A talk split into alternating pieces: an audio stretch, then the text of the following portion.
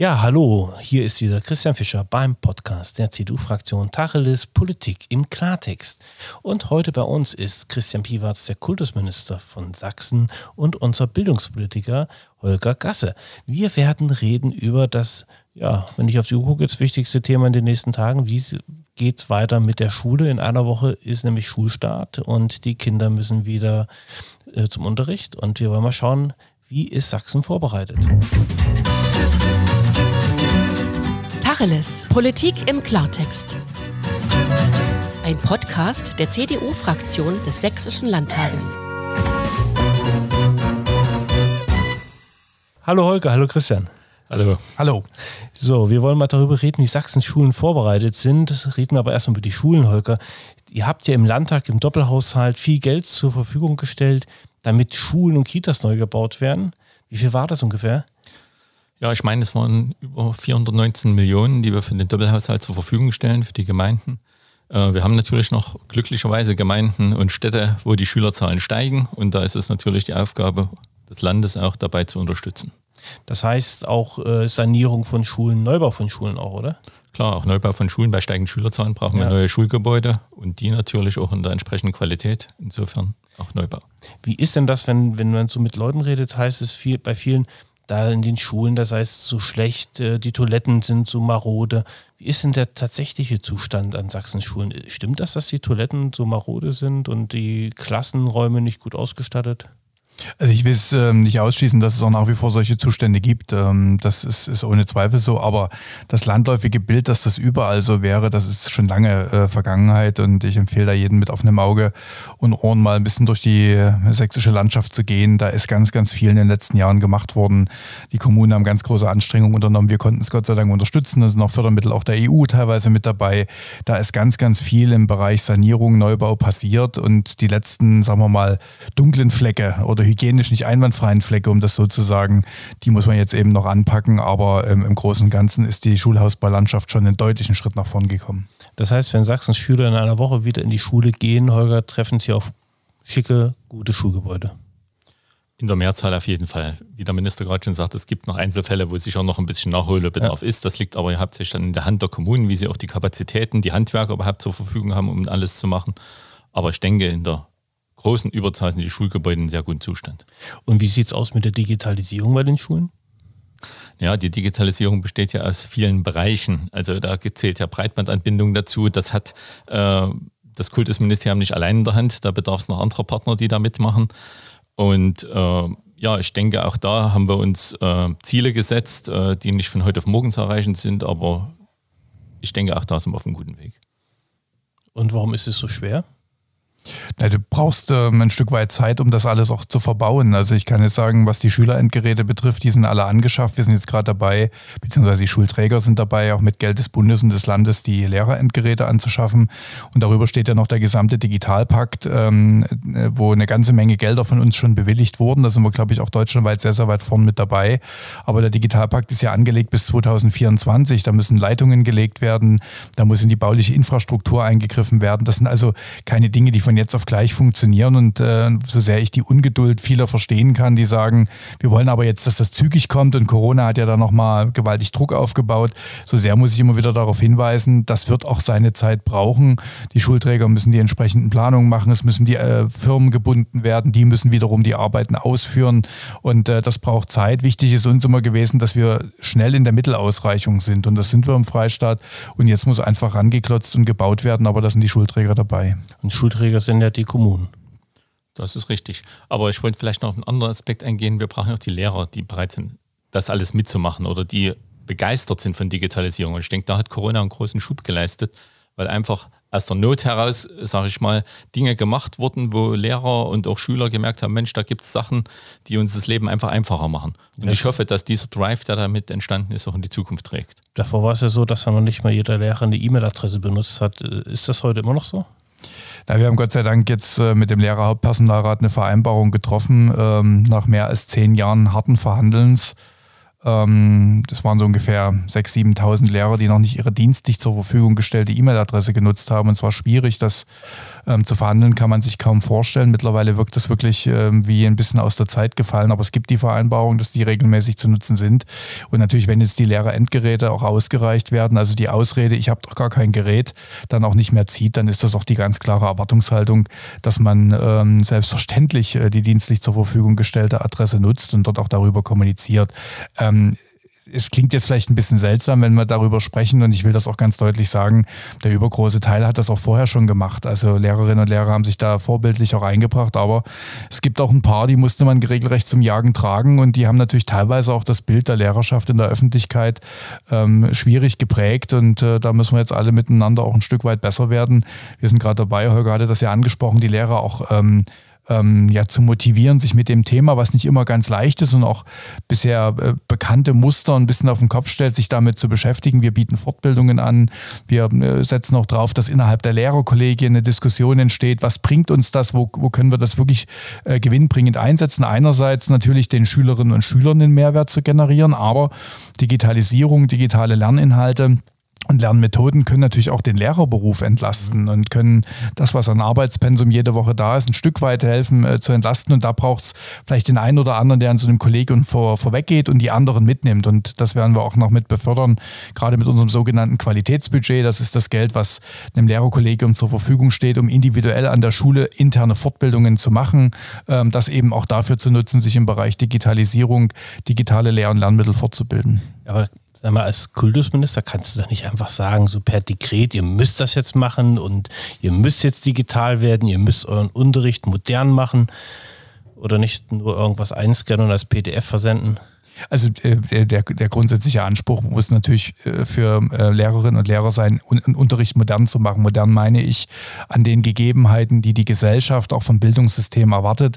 Da ist Digitalisierung ein wichtiger Punkt. Also das gehört, glaube ich, ganz selbstverständlich zum Pädagogenberuf dazu. Aber umgekehrt haben wir natürlich auch die pädagogische Freiheit. Das heißt, wir als Ministerium, ich als Minister gebe ja nicht vor, wie ein Lehrer eine Unterrichtsstunde zu gestalten hat, sondern das obliegt ihm. Er ist dafür ausgebildet, er ist studiert, er ist ein Akademiker Akademiker, er kann wissenschaftlich arbeiten, das setzt sich auch voraus, dass er das entsprechend anwendet und gewähre ihm dann auch die Freiheiten. Und das gilt natürlich auch im Bereich der Digitalisierung, dort den Weg zu finden, der für ihn in der Vermittlung von Wissen, Werten und Kompetenzen der beste ist, diesen Weg zu wählen. Und wir haben ja, weil wir auch gemerkt haben, dass es an manchen Stellen nicht funktioniert hat, dass Eltern sich beschwert haben, dass Schüler auch gesagt haben, das ist zu wenig, was da von einzelnen Lehrern gekommen ist. Nochmal im Februar sehr deutlich unseren Erwartungshorizont formuliert und gesagt, was wir mindestens erwarten. Kommunikation ist da etwas ganz Wichtiges. Die verstärkte Nutzung von ähm, Videokonferenzen in der häuslichen Lernzeit damals setzt natürlich voraus, dass die Schüler auch alle daran teilnehmen können. Das gehört, glaube ich, ganz selbstverständlich dazu. Aber, und das will ich auch nochmal ganz deutlich sagen, Digitalisierung ist nicht alles. Und das auch das hat die häusliche Lernzeit gezeigt.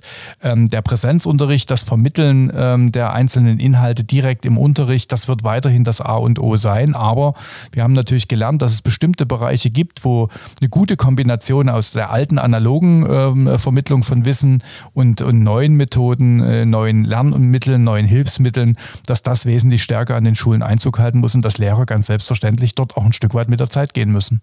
Sag mal, Holger, vor ein paar Tagen kam ja äh, das Ergebnis des Bildungsmonitors, des bundesweiten Vergleichstests raus. Und da ist Sachsen wieder zum 13., 14. Mal, 16. zum 16. Mal, zum ja. 16. Mal auf Platz 1. Ich finde das ein großartiges Ergebnis. Das ist ja auch, sage ich mal, der Verdienst aller im Schulsystem, also der Lehrer, Lehrerin, natürlich auch der Schüler, die gut lernen. Und ich freue mich natürlich darüber. Und wenn dann kritisiert wird, dass es da halt ähm, ja, vielleicht keine so riesige Fortbewegung nach oben gibt, dann sage ich mir immer wieder, na, wenn man oben ist an der Spitze, ist es auch schwer, das noch weiter zu verbessern. Dann passiert es natürlich auch mal, dass es ein paar Prozentpunkte nach unten geht. Das mhm. ist ganz natürlich. Wenn du als Bildungspolitiker so ein Ergebnis siehst, ähm, was leitest du für dich ab, für deine Arbeit? Dass wir ein gutes Bildungssystem von der Struktur her haben und daran festhalten sollten. Das heißt keine Experimente im Schul. Richtig. Und ähm, du hast vorhin ja gesagt, Holger, dass äh, vieles hängt ja von den Lehrern ab. Wir hatten vor ein paar Jahren in Sachsen ja das große Problem, dass wir zu wenig Lehrer hatten. Die Altersabgänge waren zu groß und wir hatten so eine richtige Lücke. Und es wurden mit Seiteneinsteigern versucht zu arbeiten. Es wurde versucht, diese Lücke zu füllen, indem man Lehrer verbeamtet hat. Ähm, wo stehen wir denn da heute? Ja, wir haben jetzt, glaube ich, äh, zum neuen Schuljahr über 1100, ich glaube 1146. 84. Äh, 84, gut, die vier hatte ich noch im Kopf, Lehrer einstellen ja. können. Davon ist auch die Seiteneinsteigerquote gesunken, das sind, glaube ich, nur noch knapp 15 Prozent. Das war in der Vergangenheit anders mit bis zu 30 Prozent. Und äh, das zeigt schon, dass die Maßnahme der Verbeamtung den Lehrerberuf in Sachsen im Wettbewerb natürlich auch mit anderen Bundesländern attraktiver gemacht hat. Und werden wir das beibehalten? Weil das war ja äh, auch, als es eingeführt wurde, so diese Frage, bleiben wir bei der Verbeamtung? Es war quasi so, so, eine Phase beschlossen worden, wie quasi auf Probe. Und dann gucken wir mal, wie siehst du das? Ja, wir haben den Auftrag gegeben gehabt, eine Evaluierung dazu durchzuführen. Das Endresultat liegt uns noch nicht vor. Aber nach meinem Gefühl, also A, die Zahlen sprechen für sich und natürlich bin ich auch im Gespräch mit Lehrern, auch mit Neueingestellten oder man sieht auch, dass jetzt viele Lehrer aus anderen Bundesländern auch im Tausch oder überhaupt nach Sachsen gekommen sind. Ich glaube, es waren noch 130 oder 150, irgend sowas in der Größenordnung beim jetzigen Einstellungsverfahren. Und das zeigt schon, dass das eine Wirkung zeigt. Also wenn es nach mir ginge, ich würde es fortsetzen. Wie sieht es bei dir aus, Christian? Wie bist du zufrieden mit der Entwicklung der Zahlen? Also man könnte immer noch, noch bessere Zahlen haben, weil das Grundproblem dahinter immer noch nicht ähm, vollständig gelöst ist. Also wir können nach wie vor in einzelnen Regionen oder in einzelnen Schularten unsere Bedarfe noch nicht vollständig decken, insbesondere nicht mit grundständig ausgebildeten Lehrern. Aber wir merken eben genau, wie es Holger gesagt hat, dass gerade die Entscheidung für die Verbeamtung, die ja ab ähm, 2019 gegolten hat, dass das langsam, aber sicher den Zu oder den Zuspruch zu unserem Lehrerberuf in Sachsen erhöht hat. Wenn ich früher Übergangsquoten aus dem Vorbereitungsdienst Staatsdienst in unseren Staatsdienst von 60 Prozent hatte dann bin ich jetzt bei weit über 80 Prozent. Das heißt, ich kann ein wesentlich attraktiveres Angebot machen und auch darauf hat Holger hingewiesen, auch äh, Bewerber aus anderen Bundesländern nehmen stärker äh, unsere Angebote an. Äh, Im Lehrertauschverfahren, äh, also da muss man vielleicht erklären, das ist äh, immer das Verfahren, wenn ich einen Beamten habe, der von Sachsen in ein anderes Bundesland wechselt, dann kann er das im Regelfall nur tun, wenn im Gegenzug auch jemand zurückkommt, außer ich gebe ihn entsprechend frei. Und in der Vergangenheit war es logischerweise so, dass wir immer im Minus gestanden haben. Da sind deutlich mehr Lehrer weggekommen, kaum mal äh, weggegangen, kaum mal einer ist zu uns gekommen. Mittlerweile haben wir eben schon mehrere Jahre ein, ein Plus. Es ist ein kleines Plus, aber es ist ein Plus und das zeigt, dass es äh, vorangeht. Ähm, was mir so ein Stück weit auch Hoffnung macht, gerade im grundschulischen Bereich, ist die Bewerberlage mittlerweile sehr gut. Ähm, auch die Einstellungslage, sodass wir dort langsam die Lücken schließen können. Da hat auch viel die Lehramtsausbildung in Chemnitz dazu beigetragen. Und ich glaube, es wäre geradezu töricht, wenn wir jetzt, wo wir wirklich merken, dass wir ein äh, vergleichsweise gutes Angebot, ein auf dem Markt akzeptiertes Angebot insgesamt machen können. Zugegeben, es ist ein teures Angebot, ja. Ähm, aber wir sind wieder konkurrenzfähig, wenn wir das Angebot jetzt aus der Hand schlagen. In Berlin haben wir ja gerade die Diskussion, das ist ja das letzte Bundesland, was nicht verbeamtet ähm, ob man auch da die Verbeamtung einführt. Also insofern gibt es gute Gründe, insbesondere auch die Zahlen jetzt der Einstellungen die dafür sprechen, das weiterzumachen. Aber ähm, wir müssen jetzt den Bericht erstellen, das werden wir tun bis Jahresende. Und dann muss insbesondere natürlich auch der Sächsische Landtag, die Koalitionsfraktionen, sich eine Meinung darüber bilden, wie es nach 2023 weitergeht. Aber wir brauchen relativ schnell ein Signal. Wir haben jetzt schon die Nachfragen von Lehramtsbewerbern ähm, oder Absolventen perspektivisch, die sagen, na, wie sieht es denn aus? Werde ich auch nach 23 in Sachsen noch verbeamtet? Und ich glaube, da brauchen wir im nächsten Jahr eine Antwort. Ich glaube, das war ja für die CDU-Fraktion damals die Entscheidung für die die Verbeamtung war ja auch eine schwere. Es war ja ein Paradigmawechsel die war extrem schwer. Ich meine, auch in der Fraktion war da so eine 50-50-Haltung, also da gab es keine ganz klare Position.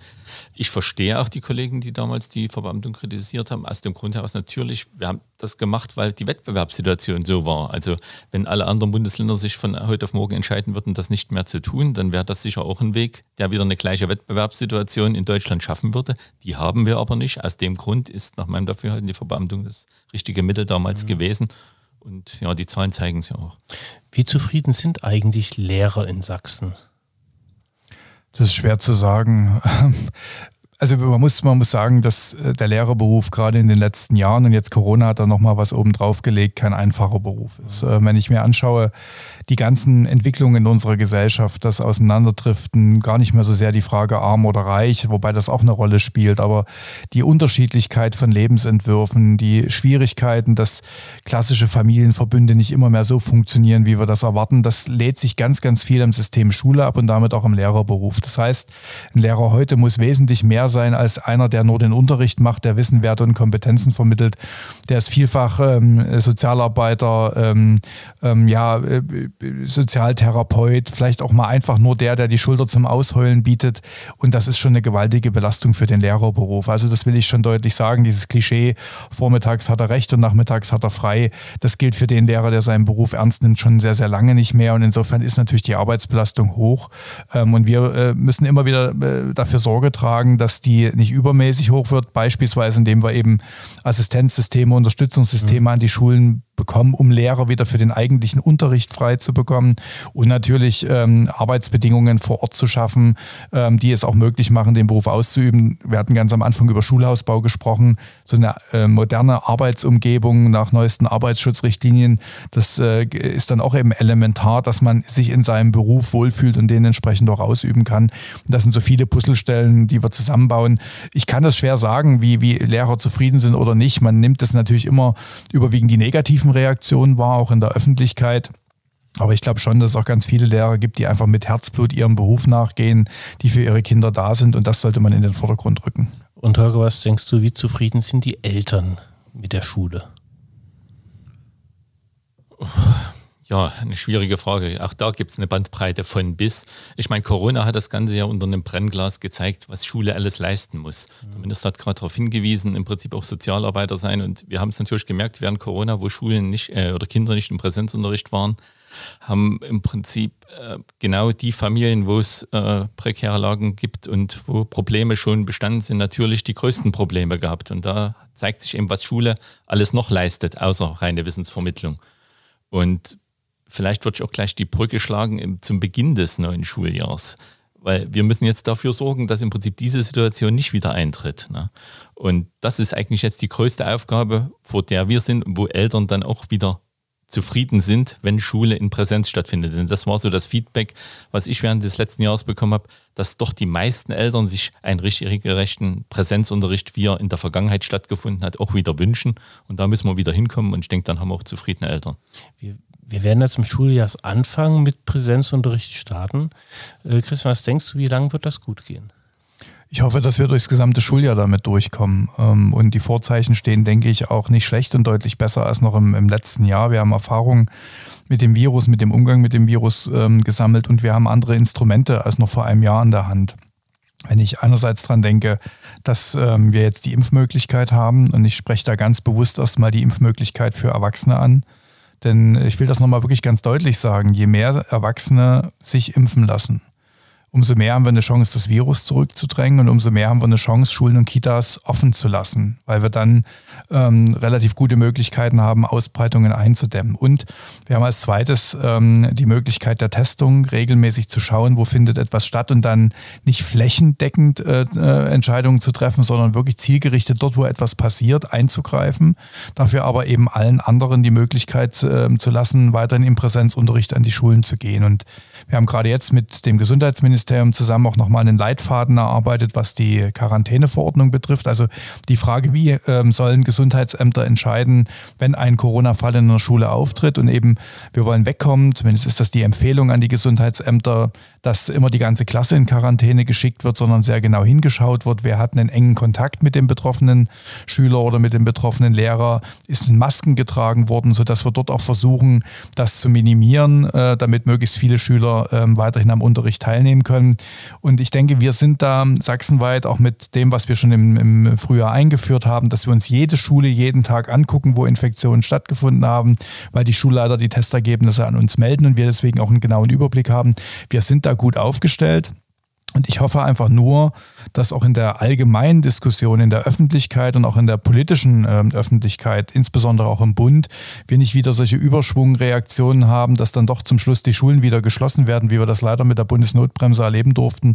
Wenn wir da alle miteinander an den Fakten orientiert, besonnen, die Lage im Blick habend Entscheidungen treffen, ich glaube, dann kann es uns auch gelingen, dieses Schuljahr in Präsenz durchzustehen. Holger, wenn ihr als Bildungspolitiker da drauf schaut, wie wichtig ist das denn, äh, dass dieser Präsenzunterricht stattfindet und dass möglichst viele, auch Lehrer, sich impfen lassen? Ja, ich halte es verdammt, für verdammt wichtig, dass Präsenzunterricht wieder dauerhaft stattfindet. Und da gehört natürlich alles dazu. Da gehört nicht nur dazu, dass Lehrer sich impfen lassen, dazu gehört auch, wie es der Minister gerade gesagt hat, dass sich in der Gesellschaft viel mehr Menschen impfen lassen, damit wir halt keine Überlastung der Krankenhäuser wieder bekommen. Denn das war ja der ganze Hintergrund der Maßnahmen. Ähm,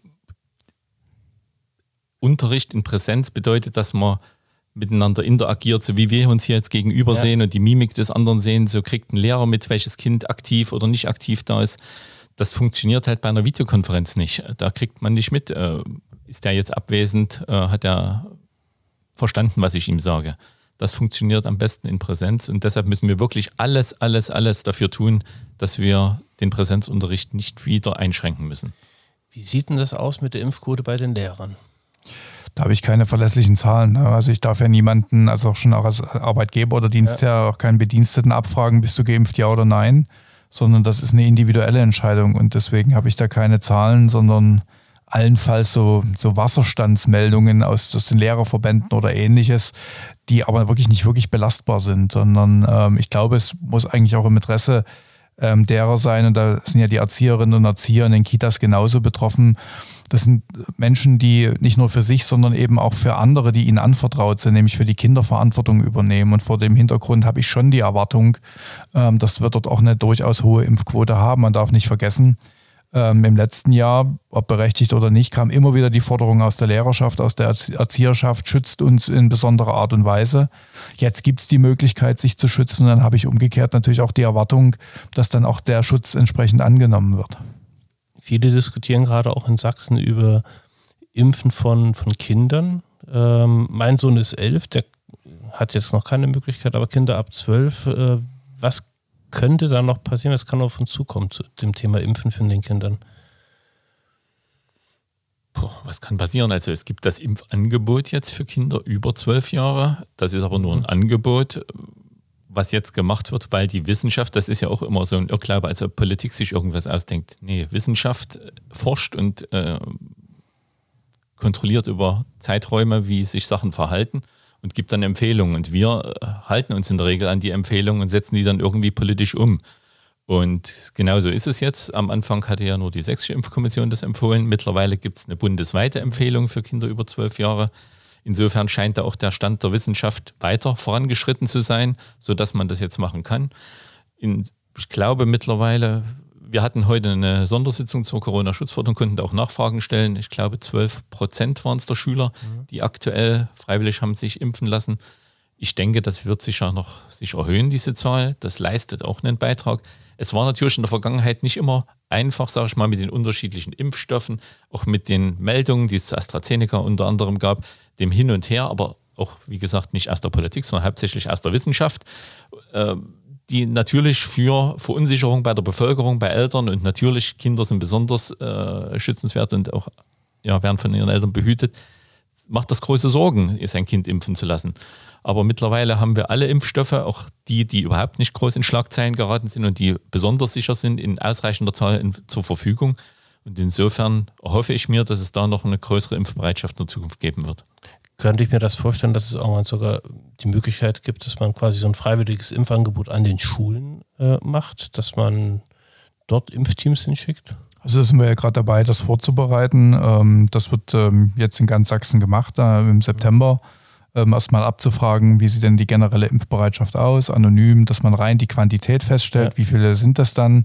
Und dort, wo sich eine, sagen wir mal, kritische Menge von Leuten findet, das sind ungefähr 80, das ist die äh, Zahl, wo wir sagen, ab da können wir es auch verantworten, dass wir dort ein mobiles Impfteam hinschicken. Da arbeiten wir mit dem DRK zusammen. Dann werden die an die Schulen gehen, ähm, damit eben nicht erst die Schulen, was weiß ich, mit Bussen ins Impfzentrum fahren oder mhm. ähnliches, mhm. sondern dass man dort ein Impfangebot macht. Ähm, und wer das annehmen will, der kann es annehmen. Wer es nicht will, der nimmt es eben nicht an. Ähm, wir haben mittlerweile, glaube ich, ähm, eine klare Empfehlung, ähm, nicht nur der sächsischen Impfkommission, sondern eben auch der ständigen Impfkommission, die das äh, grundsätzlich empfehlen. Und jeder muss aber für sich eben die Entscheidung treffen, ob er das tut. Je älter die Kinder sind, können sie natürlich selber auch den Willen äußern, beziehungsweise auch selber die Entscheidung treffen. Aber auch die Eltern sollten sich da genau überlegen, ob das nicht auch sinnvoll ist, genau wie man andere Impfungen durchführt, auch hier diese zu machen. Die Zahlen sind mittlerweile recht belastbar ähm, die es da auch gibt, äh, auch aus anderen Bundes, äh, aus anderen Ländern, Entschuldigung. Ähm, und ähm, dann kann man das auch annehmen. Ich, wir merken das ja immer mehr, dass man, glaube ich, mit den Impfangeboten zu den Menschen gehen muss, ähm, um sie auch aufzuschließen, zu sensibilisieren. Ähm, und nochmal, jeder, der sich impfen lässt, gerade im Erwachsenenbereich hilft und im Kinder- und Jugendbereich wird es natürlich auch besser sein, wenn mehr geimpft sind als zu wenige. Wenn dann nächste Woche die Schule losgeht, gelten dann welche Regeln in der Schule für die Schüler? Es gibt erstmal, äh, sagen wir mal, die zwei Wochen äh, der Schulanfangszeit, wo wir ein besonders striktes Schutzregime haben, weil wir ja die Thematik der äh, Rückkehrer aus Urlaubsländern haben. Das sehen wir jetzt gerade in den Bundesländern, die schon länger wieder mit der Schule ähm, am Start sind, ähm, dass da natürlich das Infektionsgeschehen, das fast zwangsläufig nach oben geht. Deswegen haben wir gesagt, es gilt eine grundsätzliche Maskenpflicht ab einer Inzidenz von über 10. Das haben wir jetzt in ganz Sachsen mittlerweile erreicht. Äh, Maskenpflicht heißt, ähm, äh, dass auch in im Unterricht Masken Maske getragen werden muss, was natürlich eine Einschränkung ist, keine Frage. Die einzige Ausnahme für den äh, Primarbereich, also Grundschulen und Förderschulen, mhm. die äh, jüngeren Schülerinnen und Schüler, die müssen im Unterricht keine Maske tragen. Das ist für die ersten zwei Wochen. Dann gilt ähm, ab 35 dann äh, die Maskenpflicht. Da ist Dresden heute den ersten Tag drüber bei der 35. Ist nicht ausgeschlossen, dass die anderen Landkreise nachziehen. Bleiben wir unter 35, gibt es keine allgemeine Maskenpflicht. Und das zweite ist das Testregime. Jetzt über 10 wird dreimal die Woche getestet in den ersten beiden Wochen, um eben engmaschiger zu überprüfen, gibt es da möglicherweise Infektionen, die noch aus der Urlaubszeit herrühren und dann wieder regulär zweimal pro Woche ähm, die Testung, so wie wir das auch im, im, alten Schuljahr kennen, um dort eben auch regelmäßig zu testen. Und was, der, was das Positive ist, das ist jetzt auch nochmal in der neuen Corona-Schutzverordnung festgehalten, Schülerinnen und Schüler, wenn sie dem Testregime an den Schulen unterliegen, gelten als getestet. Äh, wenn sie zum Beispiel im Sportverein oder bei einer Veranstaltung den Testnachweis erbringen, wer Schüler ist ähm, und äh, das entsprechend mit einem Schülerausweis oder was auch immer belegt, der es gilt dann als getestet, mhm. sodass wir also nicht doppelt oder Dreifachtestung da vornehmen. Ja, vielleicht ergänzend finde ich es halt gut, dass wir nicht die reine Inzidenz als Grundlage haben, sondern dass ja. wir jetzt eben noch die Vorwarnstufe und die Überlastungsstufe, die sich eben an, den, an der Auslastung der äh, Corona-Betten äh, orientiert. Und zwar nicht nur an den Intensivbetten, sondern schon im Prinzip vorneweg an der normalen Bettenbelegung, weil man dann natürlich am ehesten sieht, was passiert. Da haben wir zwei Zahlen. Einmal 180, ähm, glaube ich, bei den Intensivbetten und 410 bei der Normalbettenbelegung. Und 420. In, oder 420 nee, das war, das in der war, Vorwarnstufe. Nee, 420 ist die, ähm, die Ach, 600, 650, genau, 650 nee, die Vorwarnstufe. Genau, bei, Normal, der Vorwarnstufe, richtig. Bei den Normalbetten. Und richtig. ansonsten 1300, wie es auch schon in den letzten Corona-Schutzverordnungen ja. vorgesehen war. Und da bin ich guter Hoffnung und äh, das macht mich ein wenig optimistisch, wenn wir sehen, wie die Belastung im letzten Jahr war, was wir da für eine Bettenbelastung hatten. Da waren wir so gerade an dieser Grenze dran, glaube ich.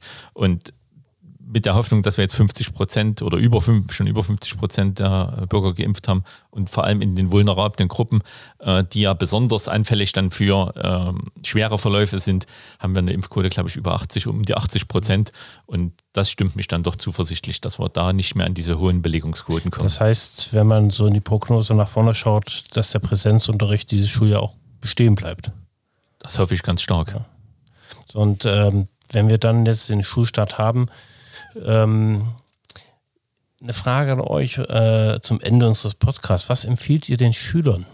Wie sollen sie den Schulstart angehen? Ich glaube, erstmal das Wichtige ist, sich ähm, wieder auf die Schule zu freuen, nach sechs Wochen äh, Ferien. Dem einen oder anderen fällt es leichter, dem einen oder anderen schwerer. Aber wirklich auch wieder mit Freude in die, in die Schule zu gehen, äh, das Miteinander auch im Klassenverband zu erleben. Natürlich, was ganz wichtig ist, ist weiterhin achtsam zu sein miteinander. Auch selbst wenn jetzt angenommen keine Maskenpflicht äh, gelten sollte, trotzdem ein bisschen darauf zu achten, wie man miteinander umgeht, ähm, dass jeder, gerade die älteren Schüler, auch ein bisschen äh, damit verantwortlich sind, ähm, dass wir insgesamt diese Pandemie nach unten bekommen. Und dann geht es eigentlich darum, mit, mit viel Freude, das klingt jetzt vielleicht so ein bisschen nach Politiker-Floskel, äh, aber mit viel Freude, dann auch ins Lernen zu kommen, weil ich glaube, das ist das Wichtige, ähm, und auch die Aufgabe von Lehrerinnen und Lehrern, ähm, dort äh, wirklich auch die, die Schüler wieder an diesen Lernprozess heranzuführen. Das haben sie Gott sei Dank schon Ende des letzten Schuljahres tun können, hinzuschauen, wo die Defizite entstanden sind und ansonsten zu versuchen, möglichst viel Normalität an Schulen stattfinden zu lassen, weil das ist was, was wir ganz oft gehört haben, was Kindern und Jugendlichen so richtig zu schaffen gemacht hat, dass sie aus ihrem Alltagsleben, aus ihren Alltagsbeziehungen rausgerissen worden. Und da kann Schule ein wichtiger Ankerpunkt sein, gerade Schule in Präsenzunterricht. Ähm, dort wieder Stabilität reinzubringen, Struktur reinzubringen, das Lernen äh, wieder, wieder hineinzubringen in die Köpfe und ähm, dann eben auch ein Stück weit schulische Zeit, auch wenn das manche Schüler nicht gern hören, auch zu genießen, weil ähm, das gehört schon auch mit dazu. Und Holger? Ja, da gibt es fast nicht viel zu ergänzen. Ich kann den Schülern eigentlich nur mitgeben, die Chance zu nutzen, den, Präs den Präsenzunterricht zu nutzen, sag ich mal, die Defizite, die natürlich entstanden sind, dass Schule ausgefallen ist, aufzuholen und das nicht als Zwang zu sehen. Mein Großvater hat immer gesagt, du lernst nicht für die anderen, du lernst, lernst für dich selbst. Und irgendwie hat sich das in meinem Leben auch bewahrheitet und das würde ich den Schülern vielleicht mitgeben. Leute, ihr lernt nicht für andere, ihr lernt für euch selbst. Tja, das waren Holger Gasse, der Bildungspolitiker der CDU-Fraktion und äh, Sachsens Kultusminister Christian Piwarz hier beim Podcast der CDU-Fraktion Tacheles Politik im Klartext. Mein Name ist Christian Fischer und wenn euch der Podcast gefallen hat, liked ihn, abonniert ihn, schreibt in die Kommentare und schaltet das nächste Mal wieder ein.